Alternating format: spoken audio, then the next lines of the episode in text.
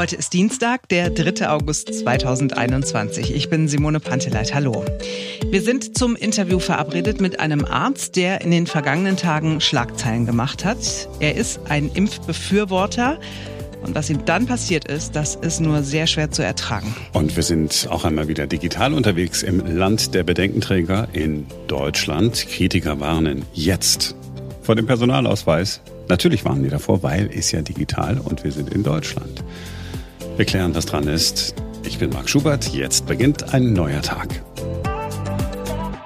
Dr. Florian Balkau ist Arzt mit einer Praxis in Wallenhorst. Das ist ein kleiner Ort in Niedersachsen in der Nähe von Osnabrück. Wir würden über Dr. Balkau heute nicht sprechen, wenn er nicht so ein großer Befürworter des Impfens wäre. Vor ein paar Tagen ist eine seiner Patientinnen an die Öffentlichkeit gegangen und hat erzählt, dass ihr Hausarzt, Dr. Balkau, sie nicht mehr behandelt, weil sie sich nicht gegen das Coronavirus impfen lassen will.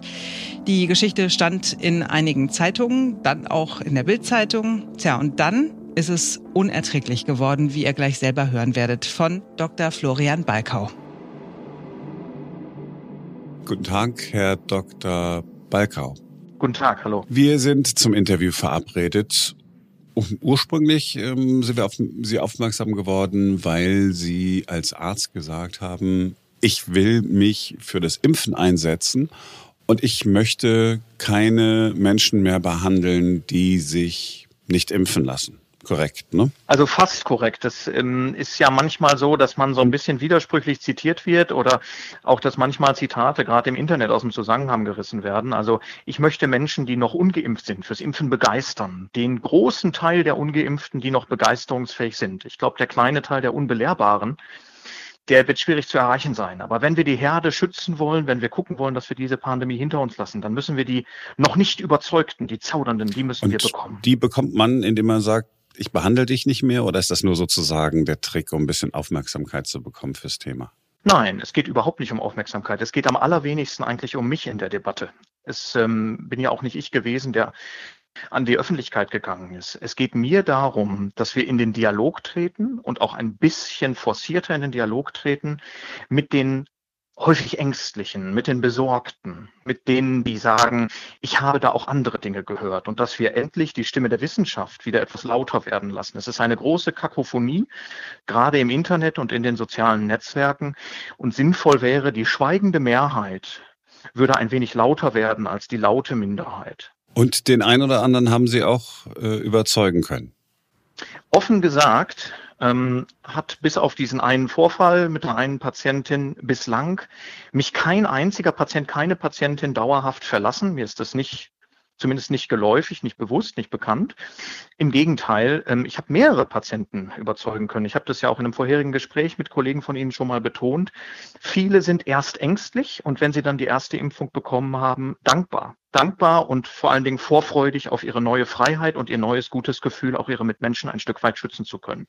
Ach super. Also das ist ja genau das, was wir uns wünschen. Ich war mir nämlich nicht sicher, wie viele Menschen da draußen, die sich nicht impfen lassen, ähm, sind einfach nur blöde oder sind nur gegen was und wie viele haben einfach nur Angst und ihre Erfahrung zeigt, die allermeisten kann man erreichen. Die allermeisten kann man erreichen und die, die man nicht erreichen kann. Deswegen gab es für mich auch nie eine rechtliche Auseinandersetzung und die befürchte ich auch nicht. Die, die man nicht erreichen kann, sind ja häufig auch gar nicht in den Arztpraxen oder in den Medien unterwegs, wo tatsächlich wissenschaftlich diskutiert wird, sondern da entsteht ja eine Parallelwelt. Das ist ja so ein bisschen trumpistisch, wie wir das leider ja jetzt kennen. Es gibt eben nicht die alternativen Fakten. Es gibt tatsächlich nur die Fakten und den Unsinn. Und ähm, der Unsinn wird immer dann gefährlich, ähm, wenn er mit Drohung, wenn er mit Beleidigungen, wenn er mit Angriffen auf Leib und Leben verbunden ist, so wie das jetzt im schönen Berlin ja auch am Wochenende wieder der Fall war. Und da ist mir einfach wichtig, meinen ganz kleinen Teil beizutragen, einfach zur Wahrhaftigkeit. Herr Dr. Balkau, das war der eine Teil unseres Interviews. Sie sind ja vor einigen Tagen in anderen Medien, unter anderem auch in der Bildzeitung, zitiert worden mit eben dieser Aussage, ich behandle keine mehr, die sich der Impfung verweigern. Ich möchte überzeugen. Alles das, was Sie jetzt gerade geschildert haben, ehrenwerte Ziele. Wenn Sie einverstanden sind, sagen Sie mal, was ist denn danach passiert? Danach, in den bereits Stunden danach, eigentlich schon vor Erscheinen des Artikels, ähm, wo ich auch nicht ganz korrekt zitiert werde, wo ein bisschen eine, eine sehr radikale, eine sehr schwarz-weiße Sicht auf die Welt von mir gezeichnet wird, die es so nicht gibt. Ähm, aber das soll nicht Thema sein, sondern ähm, ich bin auf eine Art und Weise angefeindet worden, wie ich es mir nicht erträumt hätte, dass Menschen so etwas sagen oder schreiben können. Es ähm, ging von Beleidigungen über böse Versprechen bis hin zu Drohungen, die ähm, ja, martialische Todesarten beinhalteten. Das kann man leider nicht anders sagen und das sind Fälle für die Staatsanwaltschaft. Das heißt, ähm, Sie werden bedroht, ganz klassisch. Also bedroht, konkret bedroht von Praxisanzünden über, ähm, also ich zitiere, Schädel aufschneiden, ähm, Gehirn rausholen, ähm, Frauen vergewaltigen, die mit mir gearbeitet haben, ähm, also einfach abstruse Dinge. Ähm, und ähm, die Anrede beginnt bei Mengele und endet bei Mörder. Ähm, also es sind, ja, ich, ich will auch gar nicht alles im Einzelnen wiedergeben. Ich würde mich auch freuen, wenn Sie das alles gar nicht so explizit wiedergeben. Aber ich habe Mails gelesen, da ist mir selbst als gestandenem Internisten, der schon viel Dinge gesehen hat, einfach schlecht geworden. Und das sind aber keine Menschen, das sind nicht Ihre Patienten, das sind irgendwelche ja, Verirrten, die Mails halten sich ein bisschen die Waage. Ich würde sagen, die bösen Mails überwiegen. Da muss man aber auch gucken, dass einige Bots dabei sind. Ähm, denn da ähm, riecht es so, als seien das automatisiert erstellte Mails, wo ich zum Teil mit Wörtern, die auf meinem Kontaktformular der Homepage stehen, angesprochen werde, sodass ich davon ausgehe, dass das kein Mensch verfasst hat ähm, sondern irgendein Algorithmus. Aber meine Patienten sind sehr aktiv auch. Meine Patienten gehen tatsächlich online, melden böse Kommentare, haben bei Google ähm, Dinge, die nicht in Ordnung sind, gemeldet, die auch, ähm, was ich toll finde, Google direkt korrigiert hat.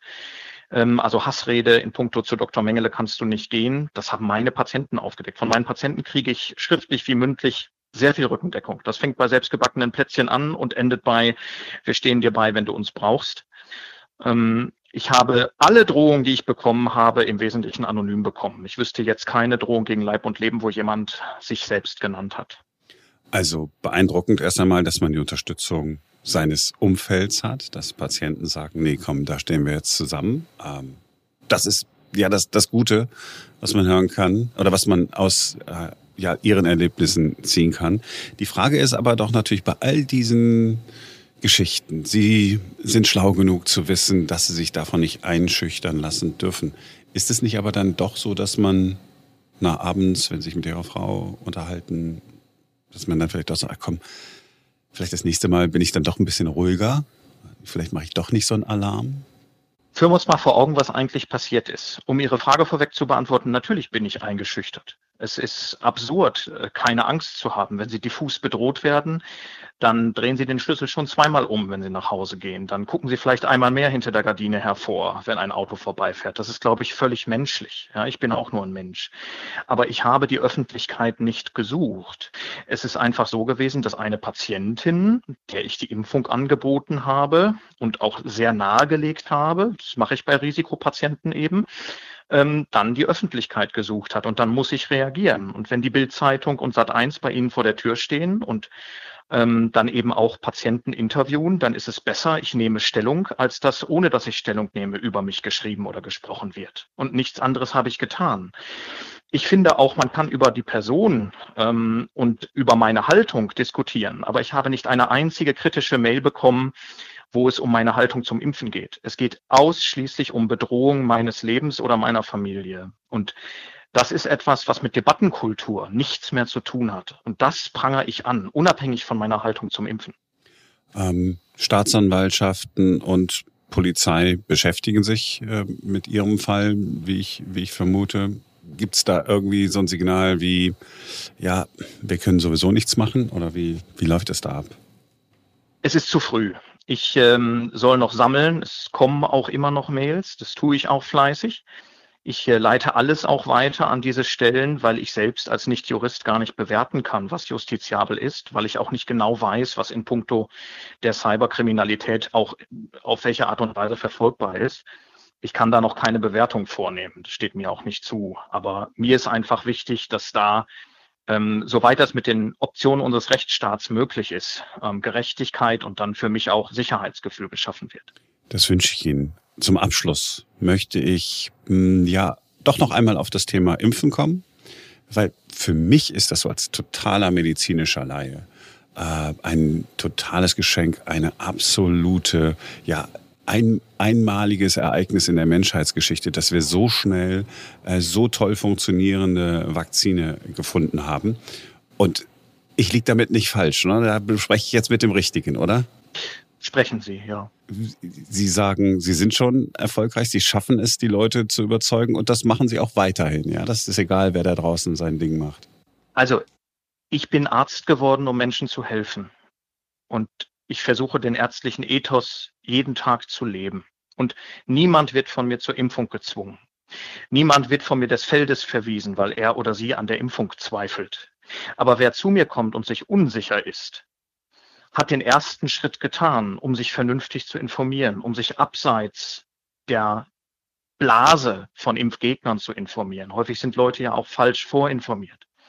Und wir haben eigentlich sowieso keine Wahl. Wenn wir diese Pandemie loswerden wollen, dann sollten wir alle an einem Strang ziehen. Die ältere Generation hat das gut gemacht. Ich rede eher von jüngeren Leuten zwischen 20, 18, 20 und um die 40er drumherum. Ja, das sind die Leute, die noch zögern, weil ihnen selber natürlich auch häufig nicht so viel passiert, weil fast jeder jemanden kennt, der erkrankt war, häufig leichte Verläufe da waren. Aber wenn wir da einen Taxifahrer impfen, wenn wir da eine Fleischereiverkäuferin impfen, die Leute, die spreaden können, auch schon qua Beruf. Jede dieser geimpften Personen wird vielleicht, ohne es jemals zu wissen, zum Lebensretter vieler anderer. Herr Dr. Balkau, besser hätte ein Schlusswort nicht ausfallen können. Ich danke Ihnen, dass Sie sich die Zeit genommen haben und äh, halten Sie durch, lassen Sie sich nicht einschüchtern. Danke Ihnen sehr gerne. Wenn ihr euch den nächsten Personalausweis machen lasst, dann guckt die Frau oder der Mann ab sofort im Amt nicht nur nach eurer Augenfarbe und fragt, ob eure Körpergröße noch stimmt. Ihr müsst ab jetzt auch zwei Fingerabdrücke abgeben. Seit dieser Woche ist das Pflicht, so wie es seit vielen Jahren, seit 2007 schon beim Reisepass verpflichtend ist. Aber was passiert eigentlich mit den Fingerabdrücken, wenn man sie einmal im Amt abgegeben hat? Das fragen wir unseren Technik-Nerd in der Redaktion, Ferenc Reinke. Hallo Ferenc. Hallo. Ja, also erstmal werden die da natürlich gespeichert. Äh, das ist ja inzwischen, also das ist ja alles digital. Das heißt, äh, die Fingerabdrücke werden ja nicht mit Pulver oder so genommen, sondern man macht das auf so einer kleinen Glasplatte. Und dann werden die auch digital in die Bundesdruckerei geschickt und dort kommen die auf einen Chip drauf. Und dieser Chip wiederum, der kommt in den neuen Personalausweis rein. Und danach werden die Fingerabdrücke in der Bundesdruckerei gelöscht und auch im Amt gelöscht, sodass sie dann am Ende nur noch in dem Chip drin sind, der im Personalausweis steckt. Also die Fingerabdrücke werden nicht zentral gesammelt. Irgendwo. Ja, das ist die große Sorge aller Deutschen, dass alles mal zentral äh, erfasst ist. Wer kann denn die Fingerabdrücke dann überhaupt äh, auslesen aus dem Pass? Also grundsätzlich erstmal kann die nur derjenige auslesen, der den Ausweis hat, ist ja klar, ne, weil sie nur da drin sind. Dann kann das nachher das Meldeamt, die haben so ein Lesegerät dafür, die Polizei natürlich, die Steuerfahndung kann das machen oder auch der Zoll. Die Idee des Ganzen ist dahinter, dass man natürlich einmal prüft, sozusagen, äh, ist die Person, die man da vor sich hat, äh, gehört der wirklich dieser Personalausweis? Passt es also zusammen, Person und Personalausweis? Und äh, zum Zweiten kann man damit natürlich auch prüfen, ob der Personalausweis überhaupt auch echt ist. Ähm, die Daten auf diesem Chip, die sind verschlüsselt, was wirklich sehr, sehr sicher ist. Es ist aber nicht hundertprozentig sicher, so wie alles im Leben. So, und es gibt Datenschützer, die regt das natürlich auf, dass man jetzt seine Fingerabdrücke abgeben muss. Was ist denn jetzt wirklich mal wieder das verdammte Problem? Also das äh, Problem grundsätzlich ist, dass die Fingerabdrücke überhaupt gesammelt werden. Das besorgt die Datenschützer relativ doll. Und dann machen sie sich Sorgen, dass die Fingerabdrücke wegkommen könnten. Also die werden ja, wie ich gesagt habe, vom Amt zur Bundesdruckerei übermittelt, alles digital. Aber es gibt natürlich die Möglichkeit, dass sich jemand dazwischen schalten könnte und dort dann quasi die Fingerabdruckdaten auch äh, abgreifen könnte. Und die dritte Sorge ist, äh, dass es Kriminelle trotz der Verschlüsselung irgendwann mal schaffen, aus einem Personalausweis quasi die Fingerabdrücke auszulesen. Ja, oder es fällt einem ein Flugzeug mal auf den Kopf. Kann auch passieren, ist nur nicht so wahrscheinlich. Ne? Genau, ist ziemlich unwahrscheinlich, genauso unwahrscheinlich wie die gerade beschriebenen Szenarien. Also ist es noch nie sowas passiert bisher. Das heißt, äh, es sind noch nie Fingerabdrücke aus einem Ausweis von jemand Unberechtigten ausgelesen worden, es sind auch noch nie welche im Amt geklaut worden. Was tatsächlich schon häufiger passiert ist, dass die Fingerabdrücke im Amt, dort wo sie also genommen werden quasi in der Amtsstube, dass sie dort nicht so schnell gelöscht worden sind, wie es eigentlich vorgeschrieben ist. Ich wäre sogar dafür, die zentral zu speichern. Wäre doch gut. Das Ja. ist mutig, aber bestimmt nicht durchsetzbar bei uns. Auch zur Verbrechensbekämpfung. Weil ich kann die Aufregung auch null verstehen. Also weißt du, da reist du einmal in die USA, machst einmal ein verlängertes Wochenende in New York und bei der Einreise musst du ja auch jedes Mal deine Finger, und wenn ich mich recht entsinne, sind es sogar alle fünf Ja. Finger der rechten Hand oder Ja. so, die du da abgeben musst. Da erfährt auch nie irgendjemand, wo die gespeichert werden, wie lang die gespeichert werden, ob die irgendjemand auslesen kann. Und trotzdem macht es jeder, weil er Bock hat auf ein langes Wochenende in den USA. Ja, und die, äh, das soll ja trotzdem eine Demokratie sein, äh, da, die, die Amerikaner. Also da werden ja jetzt nicht Man hört davon, ja, aber man weiß diese nicht. Daten irgendwie verkauft oder missbraucht oder so. Also, naja, ähm, das Ärgerliche daran ist, ich meine, wir machen uns dann lustig, aber es gibt halt ähm, so den einen oder anderen, der wieder nur mit halbem Ohr äh, zuhört. Ich bin gar nicht bei diesen Querdenker-Vollidioten unterwegs, den Schwachköpfen, sondern bei Menschen, die halt irgendwie unsicher sind, wo alles, was mit Strom zu tun hat. Ich denke da jetzt an deine Mutter, Simone. Ja. Lass meine Mutter aus dem Nein, Spiel. ich wollte, nein, ich wollte jetzt ganz höflich nur erwähnen, dass sie möglicherweise an der einen oder anderen Stelle eine gewisse Unsicherheit hat, die wir ihr doch jetzt gerade. Nö, damit hätte sie kein Oh, Problem. gut. So Ah. Datenschutz und so ist nicht, ihr- nicht ihr Thema. Puh, ah, doch keine Angst vor der Plastik. Sehr gut. Okay, nee, dann bin ich beruhigt. Ähm, so, das war's für heute. Es war voller Erkenntnisse und äh, mir hat's viel Freude bereitet.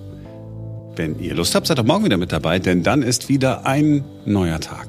Wir freuen uns auf euch. Bis dann. Tschüss. Hooray!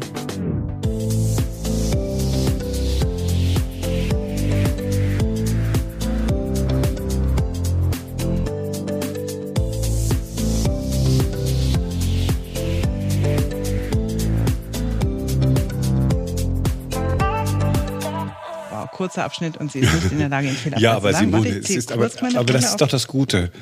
Also, dass wir einfach verlässlich sind. Ich sage meinen Namen nicht, du äh, machst im Hintergrund äh, das Telefon nicht leise. Das war Ferenz, das war nicht ich. Ferenz war das? So viel, so viel geballtes Unvermögen, ist das nicht schön? Das ist total sensationell und so. Das ist für mich mal was anderes, weißt du, weil ich sonst immer mit Profis zusammengearbeitet habe. Äh, ja. So. So.